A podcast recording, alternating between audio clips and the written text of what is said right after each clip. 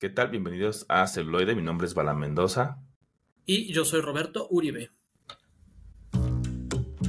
Pasta de chorizo. Celuloide. La otra perspectiva.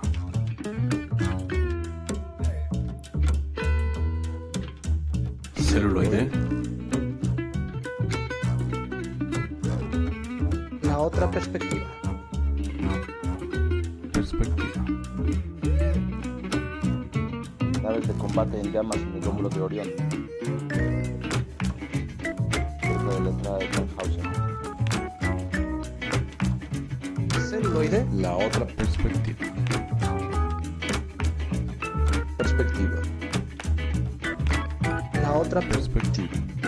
Celuloide. celuloide. Celuloide.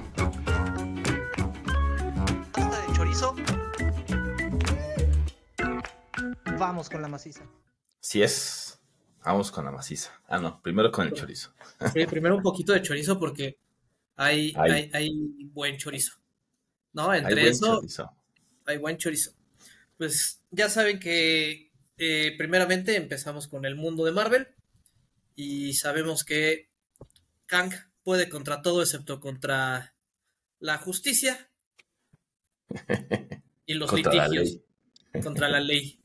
¿No? I fought, I fought the law and the law won. exactamente. ¿No?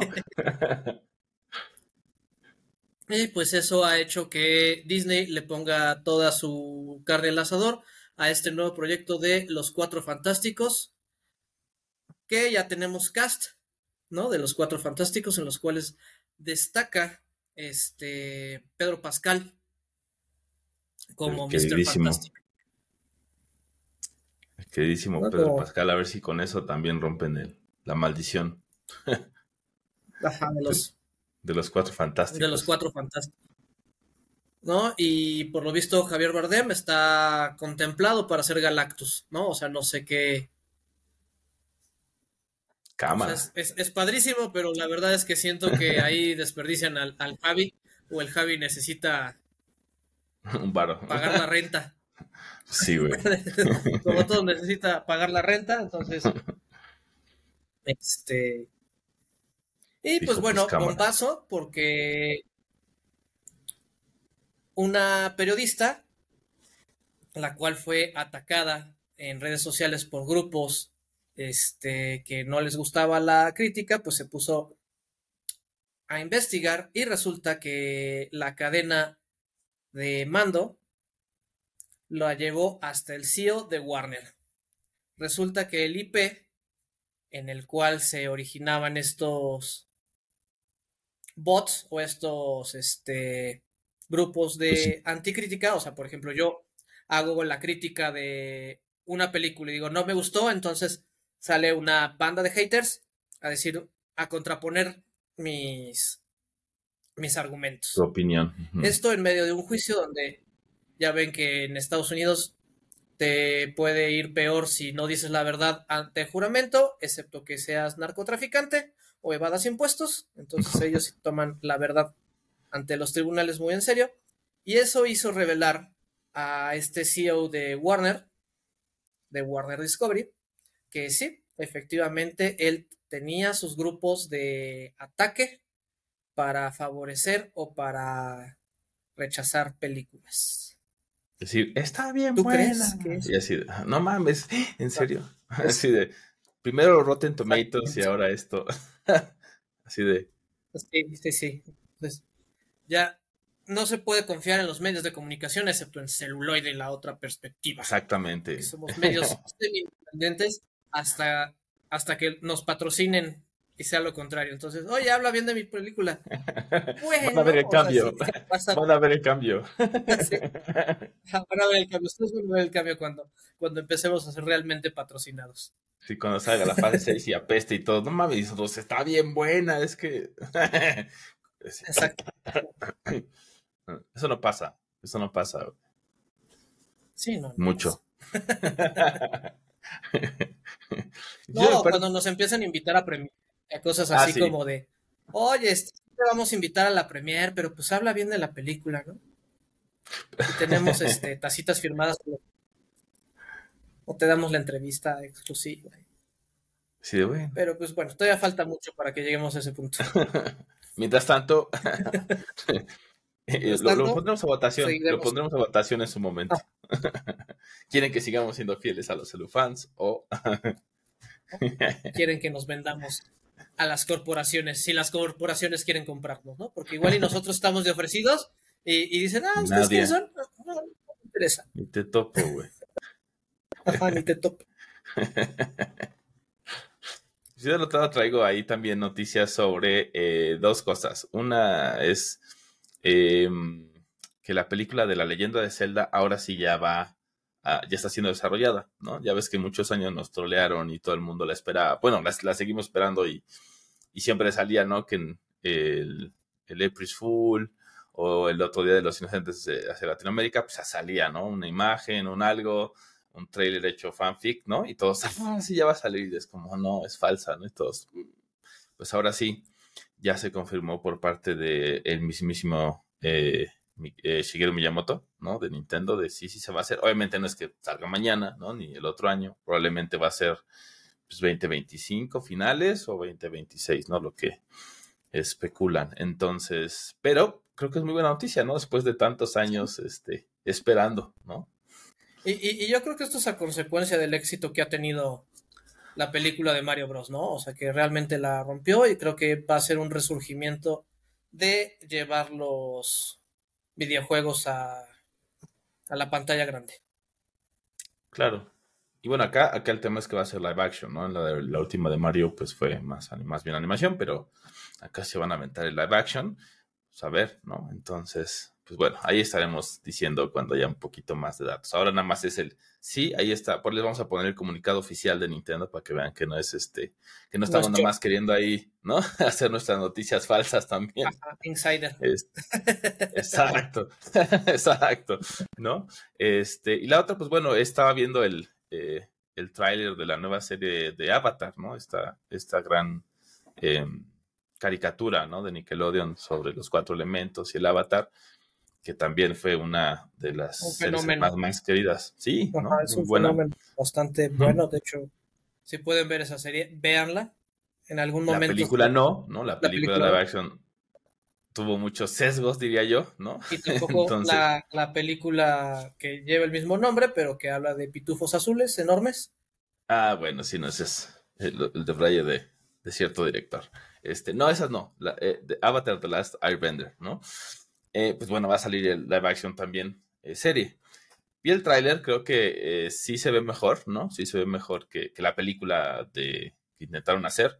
Em, entonces habrá que ver, ¿no? Si, si también va a seguir la línea como de los tres libros y esto, o si incluso nos va a dar los cuatro libros como en algún momento los fans buscaban, ¿no? Entonces, creo que es buena noticia y creo que se ve bien.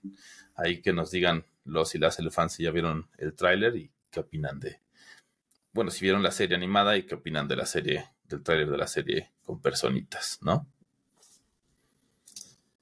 Claro. Y por último, el, eh, la serie también animada de Scott Pilgrim salió el viernes, los primeros dos capítulos.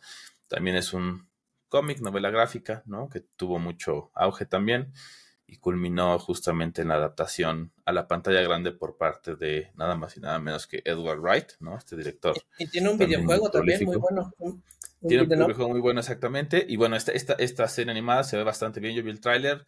No me pude aventar los dos este, capítulos iniciales porque pues, estábamos viendo la serie de la que vamos a hablar hoy.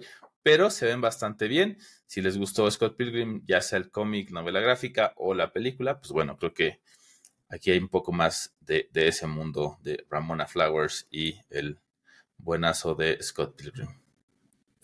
Y recuerden que si quieren conquistar a su dama, siempre tendrán que vencer a sus siete exnovios malvados. o más, O más. Dependiendo. dependiendo. ¿no? Lidiar con sus bendiciones. No, no es. si quieres a la vaca, aceptas a los becerros. Y pues bueno, todas esas peripecias que el amor nos hace cometer. es correcto. Y bueno, si pues, quieren, antes de pasar con la maciza, les recuerdo que también está la segunda temporada de Invencible. Este cómic que viene muy a tono de estos héroes imperfectos, ¿no? Que cada vez se parecen más a nosotros, al igual como The Boys o de Jim B. El tercer episodio de Invincible ya está igual en Amazon Prime para que lo pasen a ver. ¿no? Muy, muy buena animación. No ha decepcionado y creo que sigue manteniendo la calidad de su primera temporada. Se agradece, se agradece. Que haya cosas que, que sí mantienen ahí su el, el nivel. Es correcto. Y ahora sí, dejemos el chorizo y pasemos con la maciza. Nos vestimos de manteles blancos porque esta serie que ya tiene casi 10 años de, de, que salió su primer episodio, de la mano de Guillermo del Toro y en el género de terror fantástico, como a Guillermo del, del Toro le gusta hacer las cosas, tenemos una de vampiros conocida como The Strange. Sí, así es, la cepa o la plaga, ¿no? Puede haber ser traducida. Um, The Strain, entonces, que está también basada, ¿no? En la novela gráfica, este, creada por Del Toro y Hogan, ¿no? Que sale por ahí de 2009. Eh, y luego, pues, obviamente dicen, ah, pues mira, si hay, si hay con queso las quesadillas y pues hacen la serie de en 2014, ¿no?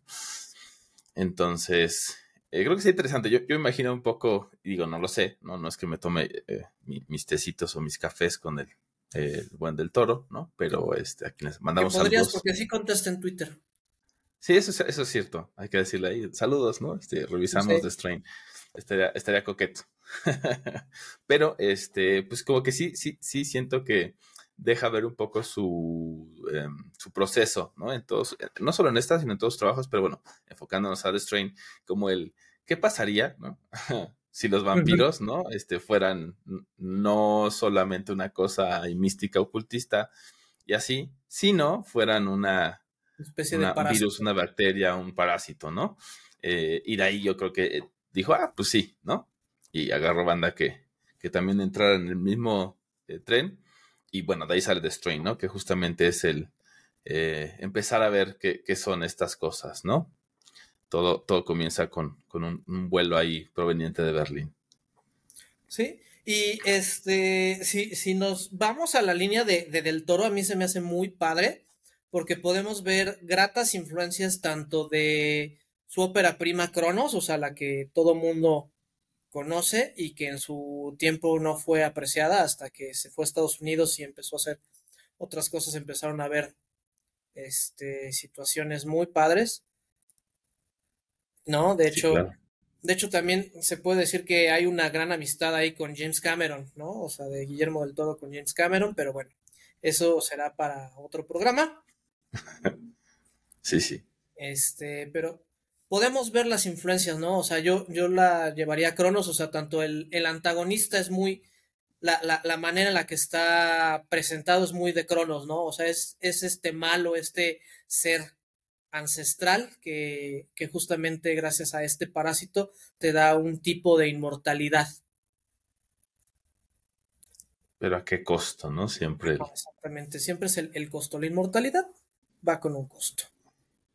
Sí, y que también, o sea, me gusta eh, mucho eh, que si bien, o sea, te pone también como el tema religioso, ¿no? Es algo que no, que también no suelta, pero tampoco lo pone como, ¿no? Como spoon fed, como dirían los gringos, ¿no? O sea, no te lo mete a huevo de ten, güey, tienes que ser religioso, ¿no? O sea, lo deja ahí, ¿no? Y su, algunos personajes lo tienen, ¿no? O sea, el tema religioso, otros no, pero pues claro, siempre hay como un, un algo, ¿no? De pues no sabemos qué son estas madres, ¿no? Eh, y pues hay ciertas cosas que medio funcionan. Entonces, eso es lo más interesante, ¿no? Como esta, pues de repente estos sincretismos que se dan en, en cualquier sociedad y pues bueno, ¿no? Que, que, él creo que representa bastante bien, ¿no? Porque eso, eso me gustó de la serie, ¿no? Esta, esta conversación entre el, eh, pues sí, el misticismo, lo espiritual, lo religioso, ¿no? De, pues, güey, son vampiros, ¿no? Para pronto. Y otro, el doctor, ¿no? Que es así de, no mames, o sea, el, no seas mamón. El epidemiólogo que Fíjense que el primer, o sea, vale la pena analizarla porque antes era mera ciencia ficción.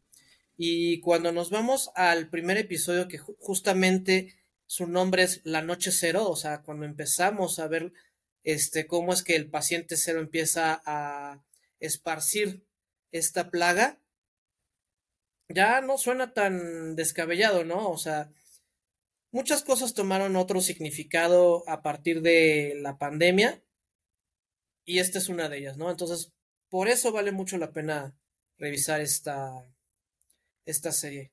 También les puedo decir que tiene mucha influencia de Blade 2 y de Blade 3, que sabemos que estuvieron a cargo de Guillermo del Toro, ¿no? Entonces, mucha de la visión de los vampiros que tenemos en esta serie se puede ver reflejada también en, lo, en sus trabajos pasados. Sí, ciertamente, ¿no? Como que sí trae, obviamente. Y creo que en todas sus obras, pero pues sí, aquí como que sí mete eh, muchas de las cosas que le gustan. También creo que por eso desarrolló, obviamente, la novela, ¿no? Eh, pero sí, este, este, diálogo justo entre, ¿no? El, eh, lo religioso, lo no religioso, y de repente como, bueno, ¿y qué pasaría si, ¿no? Este, pues es, es un, algo, es un bicho, entonces pues llegan y, empiezan a revisarlo como un bicho, ¿no?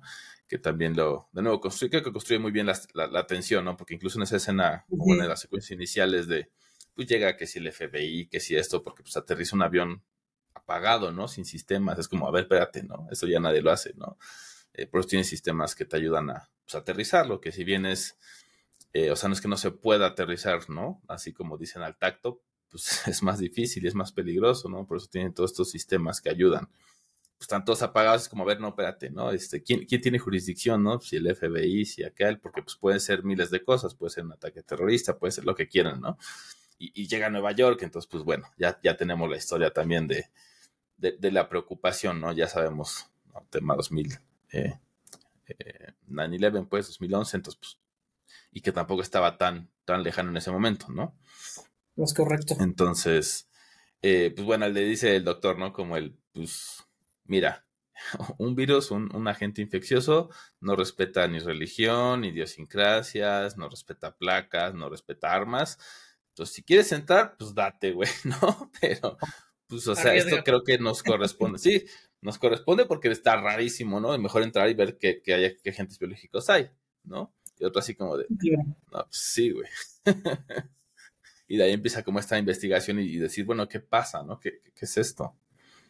Sí, claro, y tenemos a este protagonista imperfecto, ¿no? Que es este inmunólogo, bueno, esta persona que investiga plagas y vemos que pues es infiel, que, que está pasando por un divorcio difícil, que ha intentado tener una relación con su hijo, entonces tenemos estas cosas, ¿no? Que, que, intenta ser una mejor persona, pero al fin y al cabo termina cayendo de cierta manera en los vicios de siempre. O siempre hay algo más importante o siempre hay prioridades. ¿No? Entonces, entre luchar por la custodia de su hijo y resolver qué es esta plaga, pues lamentable o afortunadamente la plaga gana y eso tiene sus consecuencias más adelante en la serie. Sí, claro. Y todo el tiempo es eso, ¿no?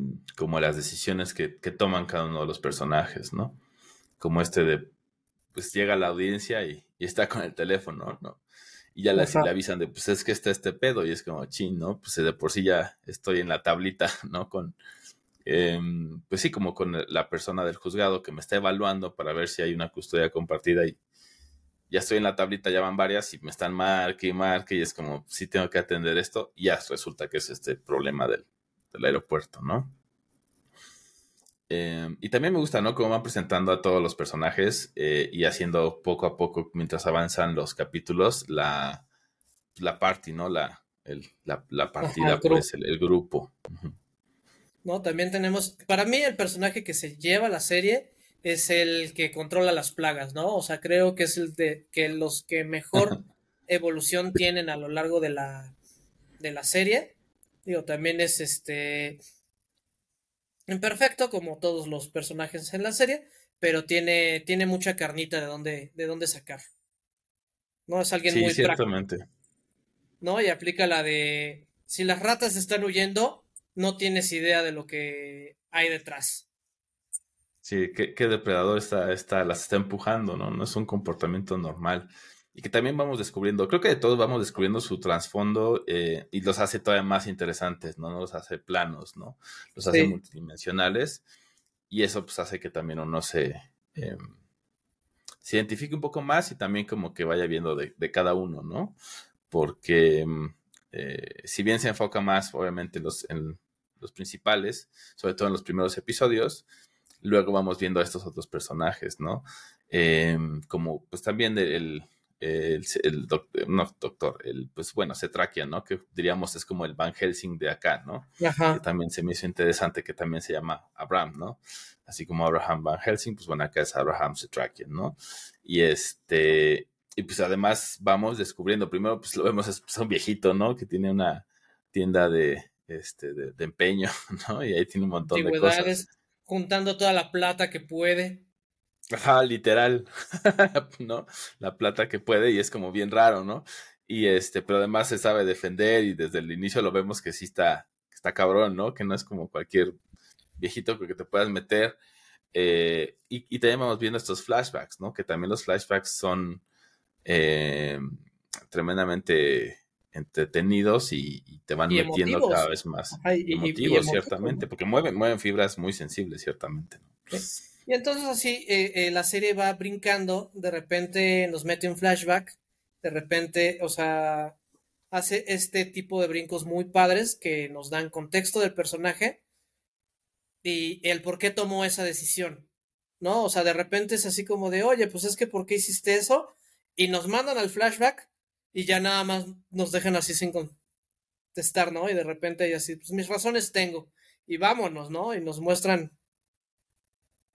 el sí, por el por qué. ¿no? De, de hecho, pues sin hacer muchos spoilers, este, justamente este personaje de, de Abraham, te explican después por qué tiene ese, ese corazón, ¿no? El por qué está ahí ese corazón y por qué lo alimenta. Sí, sí, sí. Y, que, y también eh, la, la relación con Eichhorst, ¿no? Con este vampiro nazi, ¿no? Ah, exactamente. Sí, Que también sí. hay un, un diálogo muy bueno que, que justamente en algún momento está como justamente reuniendo, ¿no? Pues que si al epidemiólogo, que si al exterminador de plagas y a los demás, a su, ¿no? A su cruzada, ¿no? Contra estos seres. Y le dicen así como de, bueno, ¿y tú, o sea, por qué lo conoces? ¿No? Dice, pues es una historia complicada.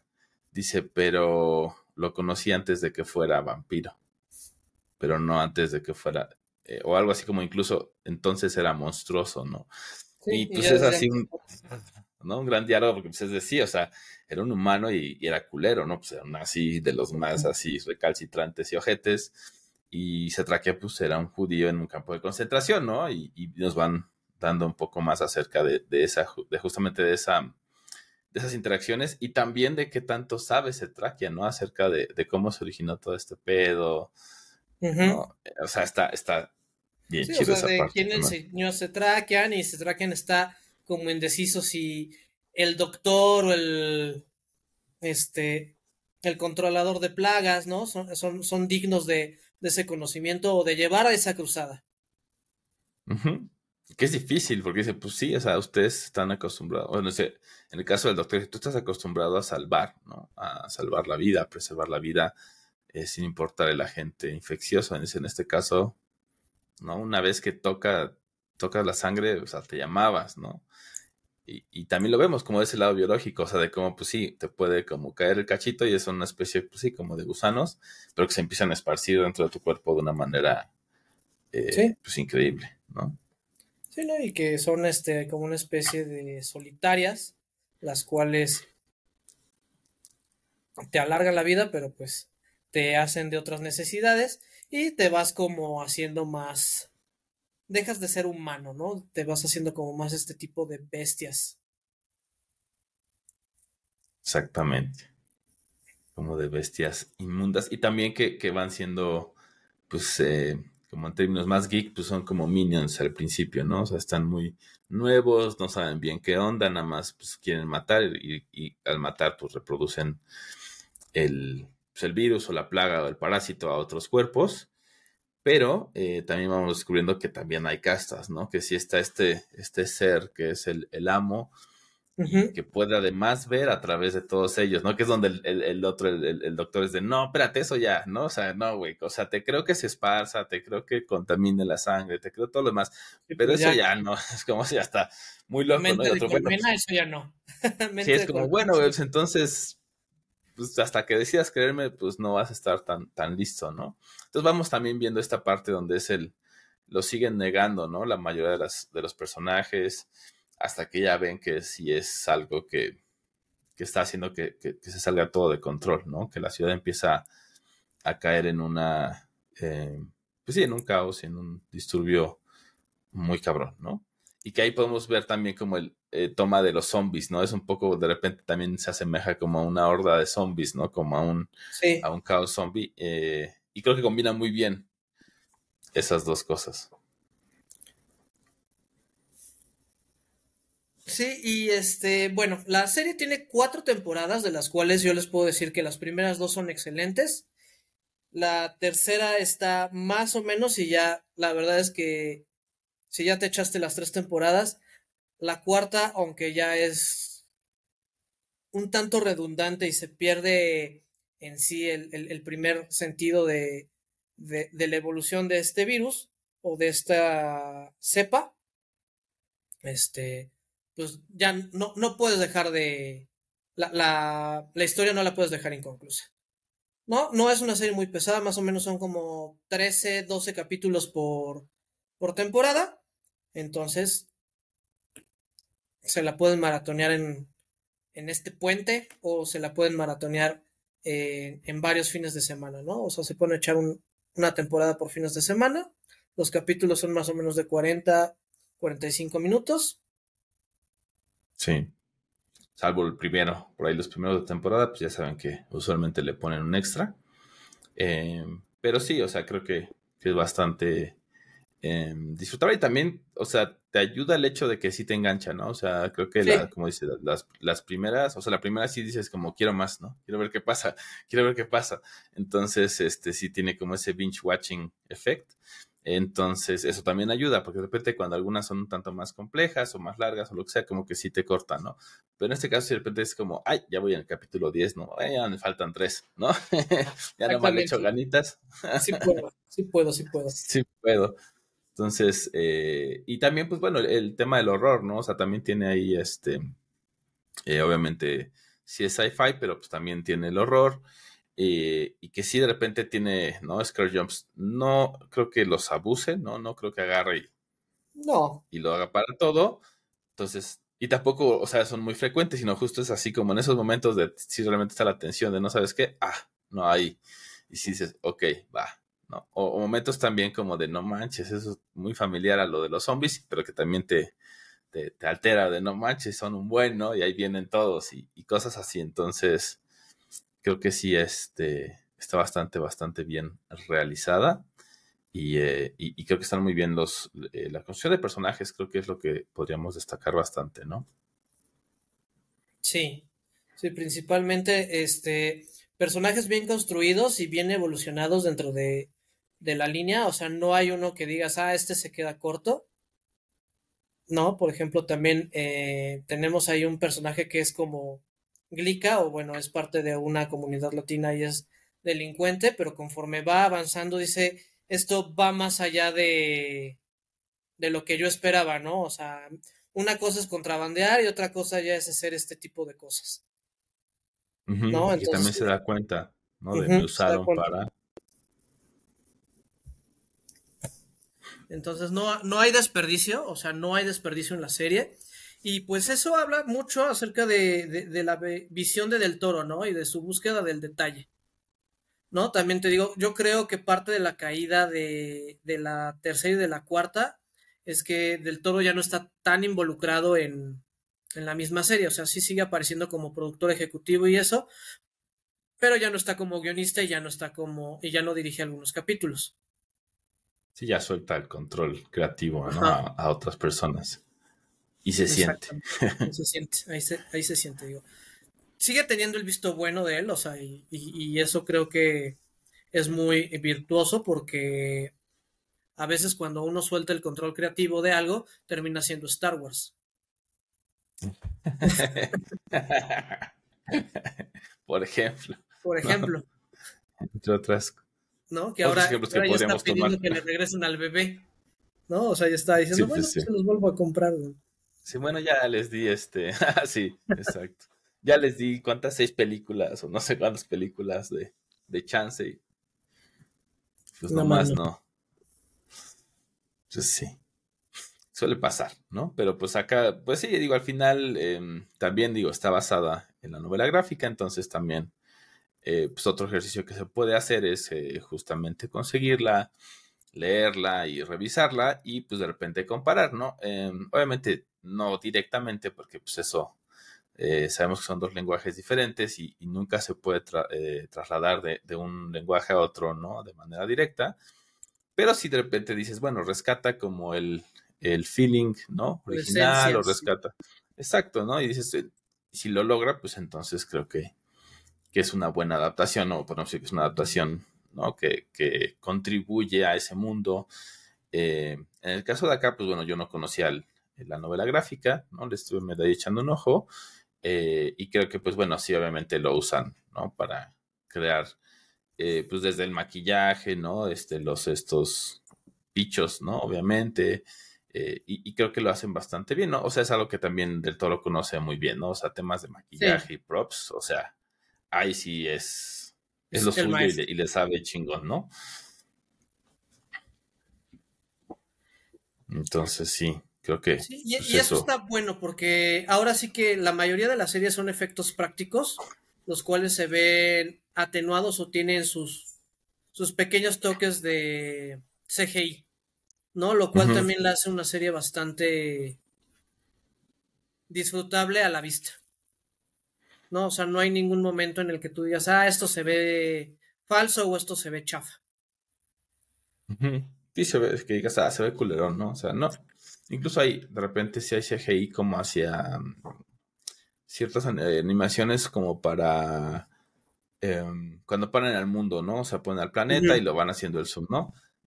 Esas creo que les falta un poquito más, pero, o sea, digo, estamos hablando de 2014 y creo que lo hace bastante bien y no te interrumpe, ¿no? O sea, hay otras películas donde sí dices cámara, ¿no? O sea, que pedo con los efectos sí te desconectan de la, de la ficción y de la trama.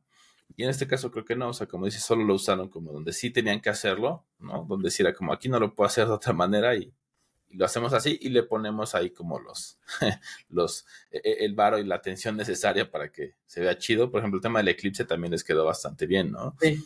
Eh, y, y es, y es animación, ¿no? Ciertamente. Entonces, sí se nota el, amor. No, y bueno, este. Recomendando otros trabajos de Del Toro, también pueden echarse un clavado al Gabinete de Curiosidades de Guillermo del Toro, que está en Netflix.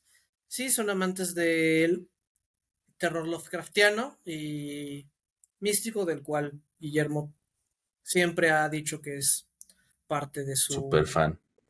Super fan y de, de- lo que lo hace construir el tipo de mundos que genera. También vale mucho la pena que lo vean. Cada, cada capítulo es autoconclusivo y muy, muy bueno. Que además cierra de una manera muy extraordinaria, me parece a mí. O sea, como que el último capítulo, si se avientan toda la serie del gabinete de curiosidades, el último capítulo es como muy transformativo también. O sea, como que es un poco el, el guiño a qué podemos hacer de repente con el terror, ¿no? Con el miedo. Y también un poco lo que hablábamos en nuestro capítulo 150 sobre quién, el de quién está en la nave, donde vino eh, pues nuestro invitado Hernán, ¿no? Y hablaba de la psicología del miedo y de por qué vemos películas de miedo. Creo que también Del Toro responde bastante bien esa pregunta con el último episodio del gabinete, ¿no? Entonces, definitivamente échenle un ojo, tanto al episodio 150 de Celuloide como al último capítulo del gabinete. Es correcto. Y pues bueno, creo que esto ha sido todo por hoy aquí en Celuloide. Les recordamos que pueden acercarse a nosotros en contacto arroba celuloide.life, igual en Twitter, Instagram, TikTok y demás. Donde quiera, ahí estamos. Bueno, si pues no, yo fui la versión extra goy de Roberto Uribe. Y yo fui la eh, versión sobreviviente del holocausto de Bala Mendoza. Gracias y hasta la próxima. Bye. Celuloide. La otra perspectiva. My little friend. Celuloide. La otra perspectiva. Como lágrimas en la lluvia.